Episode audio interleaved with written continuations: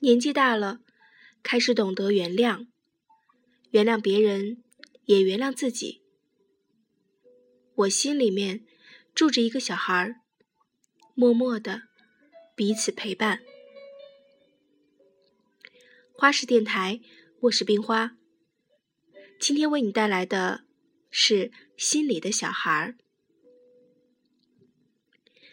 也不知道有意无意，最近老梦到读书时面临考试的情形，总是慌慌张张，还没准备好。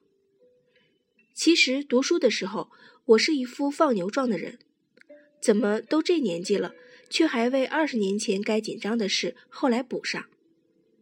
心想，人真是奇怪，命中该承担的事儿总逃不掉。当时赖着不理，事后他总是会来找你，三番两次的。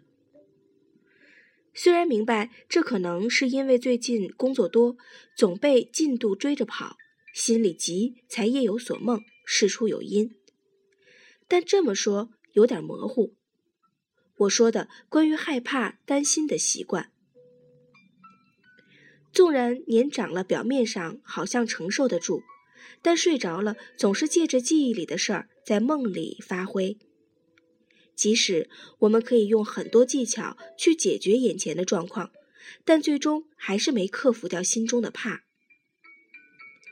以前最怕失眠了，特别是心里有事儿的时候。后来用过许多方法，大都无效。但就算睡着了，还是多梦。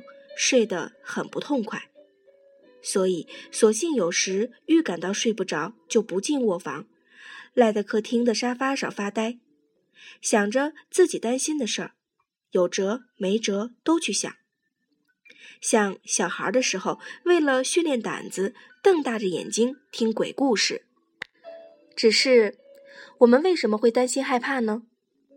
事业不好，撑过去，下回再来。爱情走了，痛苦一番，再起炉灶。朋友误解了，说不清就算了。生老病痛，尽力后看老天主意。钱掉了，再赚呗。好像很多事想的时候都可以简单洒脱，但做起来又是另一番面目。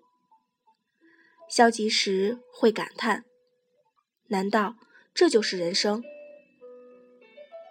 不过，年纪渐长，所谓成熟，就是能处理的较圆融，不露声色。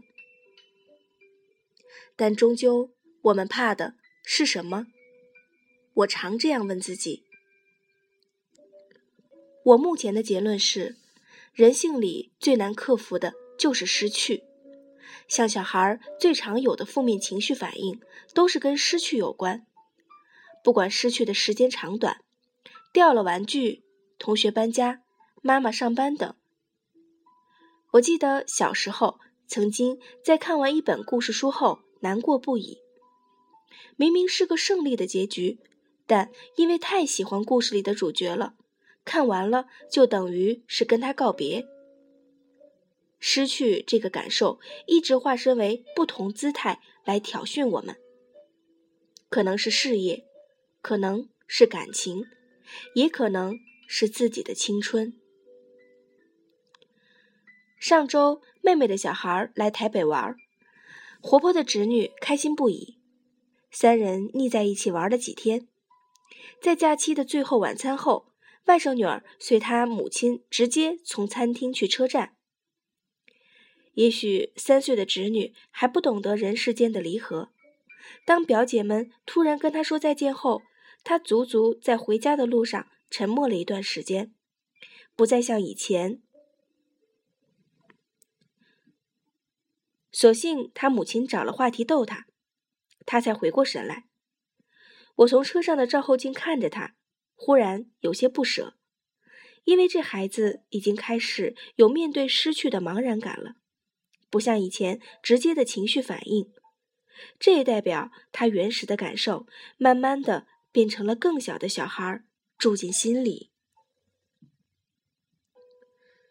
很多宗教都教人学习面对舍得这门功夫，我想，只要是人都不乐意面对失去吧。而无论我们长到怎样的年纪，心里都住着一个小孩儿，在失去面前跑出来，怔怔地看着自己。失眠、做梦都反映着心中小孩的面貌，哪怕我们掩饰的再好。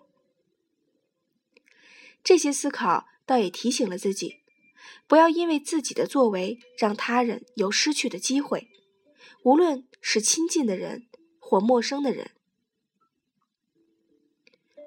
我心中住了个怎样的小孩？